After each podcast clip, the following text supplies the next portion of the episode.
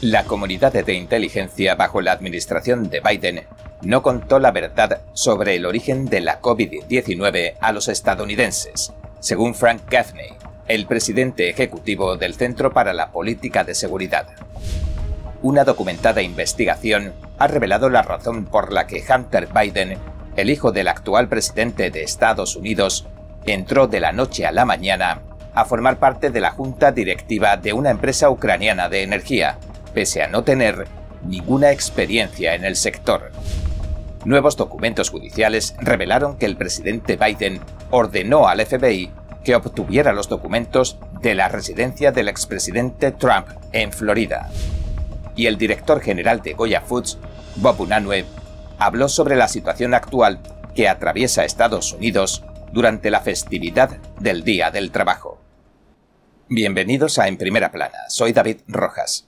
Recuerda que estamos en Telegram, que nos puedes ver en Epoch TV de Epoch Times en español y que si no tienes tiempo mientras cocinas, conduces o haces la compra, puedes escuchar nuestros audios en varias plataformas de podcast. Y ahora, entremos en materia.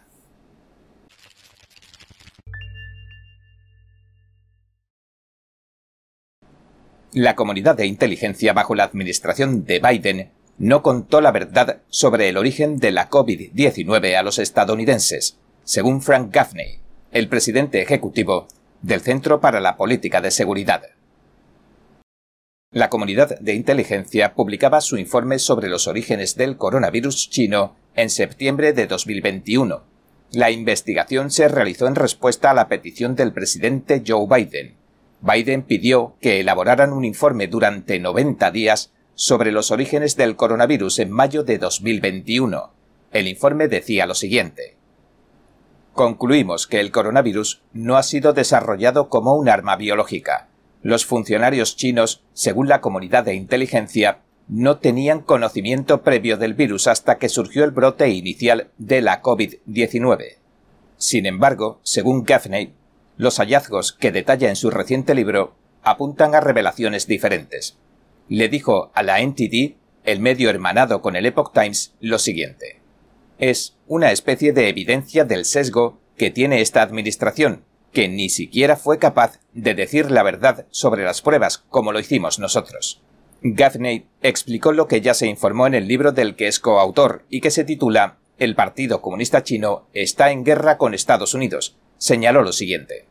Existen muchas pruebas circunstanciales, sin embargo, de que procedía del Instituto de Virología de Wuhan, un laboratorio de guerra biológica que el Partido Comunista Chino no debería poseer. Pero sabemos que este virus salió de ese laboratorio, ya sea por accidente o por diseño. Luego el Partido Comunista Chino lo soltó deliberadamente, a sabiendas y de forma asesina, en el resto del mundo, lo que incluye a nuestro propio país. Según se ha documentado, el Partido Comunista Chino, mientras encubría el brote y cancelaba las autopistas y los vuelos nacionales para evitar el desplazamiento de los chinos, dejaba abiertos los vuelos internacionales. Millones de personas volaron desde la megaciudad de Wuhan, epicentro de la pandemia, a todos los lugares del planeta, propagando así la pandemia que azotaría al mundo y arruinaría las economías internacionales. Gaffney subrayó que su libro se basa en material público y dijo lo siguiente. Como nos tomamos el tiempo y pusimos nuestra energía en evaluarlo de verdad, llegamos a conclusiones a las que la comunidad de inteligencia podría haber llegado con la misma facilidad, si no más. Gaffney señaló que hay un resumen del libro que es, cito, una presentación en 35 minutos de lo que es el Partido Comunista Chino, lo que le ha estado haciendo a su propio pueblo de una manera horrible, no solo a los uigures, a los Falun Gong, a los católicos y a otros cristianos, sino a la población de China en general durante décadas. Habla sobre la gente que ama la libertad, la gente que no quiere vivir bajo el comunismo, la gente, en definitiva, como nosotros, concluye. Creo que informarse de verdad es más que solo conocer los hechos, es investigar, es buscar la verdad para ser libre. ¿Quieres saber más? ¿Quieres llegar a la fuente? Venga con nosotros al descubierto, un programa donde no solo compartimos las noticias, sino que también vemos los hechos desde diferentes ángulos y de manera imparcial. Suscríbase gratuitamente a nuestro canal Al Descubierto y usted podrá tomar una decisión informada. Lo esperamos de lunes a viernes en YouTube y en Epoch TV 19 y 30 hora del este.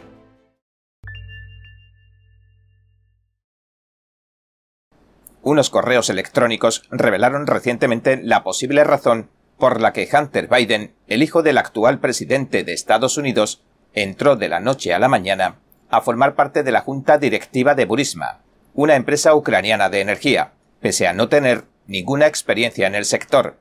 El propietario de la empresa, un oligarca notoriamente corrupto, depositó sus esperanzas en que Hunter, a quien comenzó a pagar unos ingresos millonarios, lo salvara. Hunter, por su parte, se comprometió a lograr que altos funcionarios estadounidenses visitaran Ucrania y que persuadieran a los dirigentes ucranianos para que cerraran todos los casos o procesos penales en contra del oligarca. James Agresti es el presidente de Just Facts, un think tank dedicado a publicar hechos rigurosamente documentados sobre cuestiones de política pública. Agresti explica que el origen de este plan ilegal se remonta a un correo electrónico que se ha pasado por alto de la computadora portátil de Hunter. En este primer documento, un alto ejecutivo de la empresa ucraniana describe todo el plan. Ahora, una serie de correos electrónicos que ha descubierto Just Facts demuestran que Hunter y sus socios acordaron explícitamente este acuerdo. Ocultaron los nombres de altos funcionarios estadounidenses para estar en el lado más seguro y cauteloso. Afirmaron que solo Hunter podía prometer, de forma creíble, que esos funcionarios protegerían al oligarca de los cargos penales que le imputaban.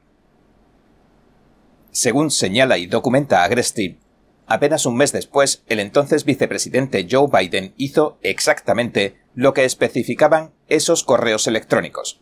Visitó y amenazó con retener la ayuda estadounidense a menos que se despidiera al fiscal que investigaba a la vaca lechera de Hunter. Además, Biden lo hizo yendo a por dos objetivos clave, que habían sido identificados en los correos electrónicos. Uno, el presidente de Ucrania, Poroshenko, y el otro el incómodo fiscal general, Shoki. Un mes después de que se empezaran a intercambiar los correos electrónicos recientemente descubiertos, Joe Biden hizo exactamente lo que en ellos se especificaba. En diciembre de 2015 Biden visitaba Ucrania. Más tarde contaba en vídeo que en ese viaje le dijo al presidente de Ucrania y a su primer ministro que retendría un préstamo de mil millones de dólares del gobierno de Estados Unidos a menos que despidieran al fiscal general. Si no despedían al incómodo fiscal, advirtió Biden, no obtendrán el dinero. Biden añadió después, y bueno, lo despidieron al desgraciado. Los registros telefónicos de la Casa Blanca muestran que Joe Biden habló con el presidente de Ucrania al menos tres veces durante la semana del despido. El registro telefónico de la última de estas llamadas dice así. El vicepresidente también elogió la decisión del presidente Poroshenko de sustituir al fiscal general Shokin, lo que allana el camino para la necesaria reforma del servicio de la Fiscalía. Pero lo cierto es que en contra de lo que afirmaba Biden, que decía que el fiscal obstaculizaba la reforma de la Fiscalía, el presidente de Ucrania, Poroshenko, antes de destituir al fiscal, lo felicitó por aplicar las reformas a las que sus predecesores se habían opuesto durante décadas. El presidente dijo entonces que solo había pedido la dimisión del fiscal porque no se había ganado la confianza de la sociedad. Dos meses después, en mayo de 2016, el Parlamento ucraniano aprobó el nombramiento del presidente para un nuevo fiscal jefe, que Biden calificó de sólido. Este nuevo fiscal, llamado Yuri Lutsenko, era el brazo derecho del presidente Poroshenko, Lutsenko había sido condenado en 2012 a prisión por malversación, abusar de sus funciones y vigilancia ilegal. Después salió libre gracias a un indulto presidencial. Seis meses después de su nombramiento, retiró todos los cargos penales contra el oligarca. Dos semanas después, el 16 de noviembre de 2016, Burisma, la compañía de energía, realizó su último pago documentado a Hunter, Después, Trump obtenía una sorprendente victoria en las presidenciales y Joe Biden dejaba de disponer de los fondos de los contribuyentes estadounidenses para presionar a los funcionarios ucranianos. La implicación de Joe Biden en los negocios ilícitos de su hijo Hunter también queda patente en un mensaje cifrado de WhatsApp de 2017, que descubrió el New York Post. En él, uno de los socios comerciales de Hunter escribía a otro socio mientras hablaba de Joe Biden. No menciones que Joe está involucrado. Hazlo solo cuando hables cara a cara. Sé que ya lo sabes, pero es que son paranoicos. En resumen, los correos electrónicos del portátil de Hunter Biden, combinados con las propias palabras y acciones de Joe Biden, demuestran sin lugar a dudas que el propósito final del acuerdo multimillonario de Hunter Biden con Burisma era que se cerraran todos los casos y juicios criminales del dueño de la firma. Sin embargo, los principales medios de comunicación, las grandes tecnológicas, los verificadores de hechos y los exfuncionarios de inteligencia de Estados Unidos y los funcionarios activos del gobierno dentro del FBI y del Departamento de Justicia desempeñaron papeles importantes para que se ocultara esta información al pueblo estadounidense.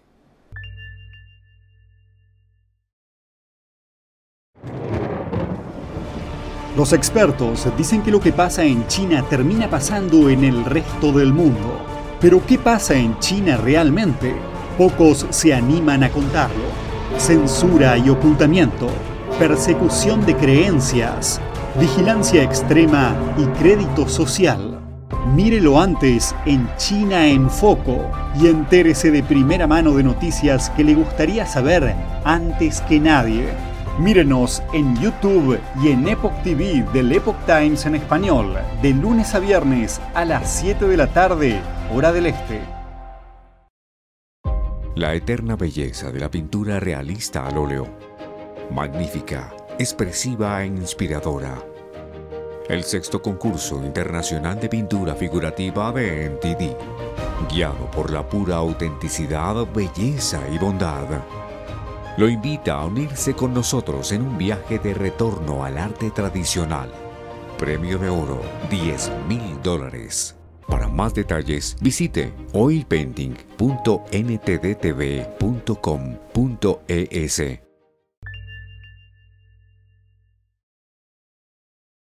Nuevos documentos judiciales revelaron que el presidente Biden ordenó al FBI que obtuviera los documentos de la residencia del expresidente Trump en Florida. El FBI, en una operación conjunta con el Departamento de Justicia, allanaba el complejo turístico Mar-a-Lago del expresidente Trump el 8 de agosto de 2022. Decenas de agentes registraron su casa y sus pertenencias durante nueve horas, mientras el expresidente se encontraba fuera. Forzaron su caja fuerte, saquearon el vestidor de la ex primera dama Melania Trump e incluso la habitación del más pequeño de los Trump, Barrow.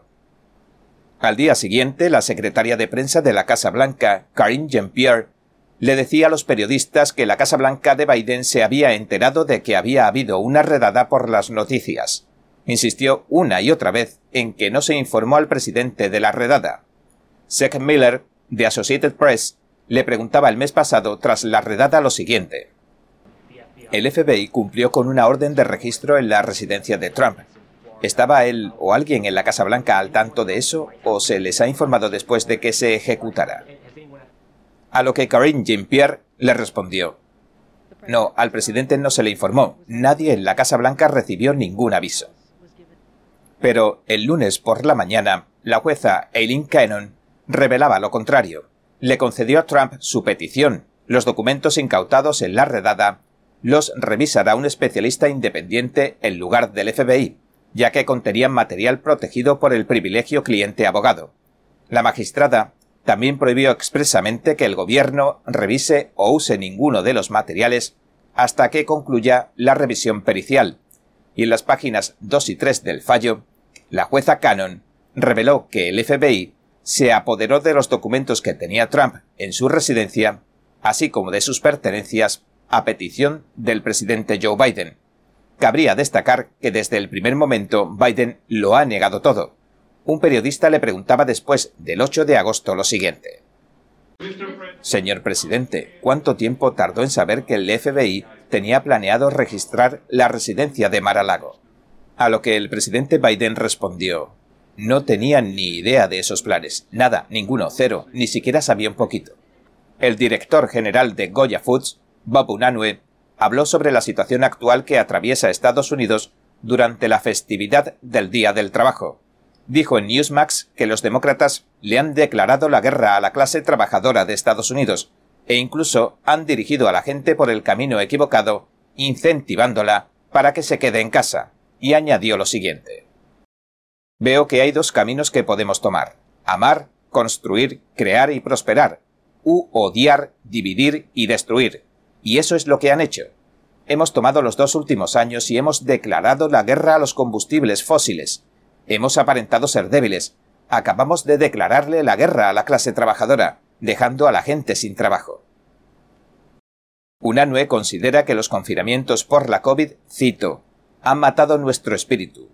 Necesitas una razón para levantarte cada día. Dios, la familia, el trabajo, la patria, y las hemos abandonado. No se puede edificar desde el salón de casa y aseguró que para que las empresas vuelvan a prosperar, tiene que cesar el intervencionismo del gobierno. Dijo lo siguiente.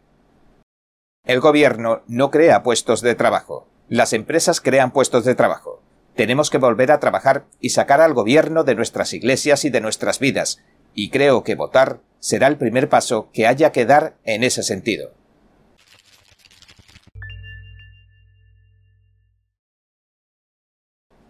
Bien, este ha sido nuestro episodio de hoy. Gracias por sintonizarnos. Si te gusta nuestro programa, por favor, no olvides darle a me gusta, suscribirte y compartir este vídeo con tus amigos y tu familia, porque todo el mundo merece conocer los hechos.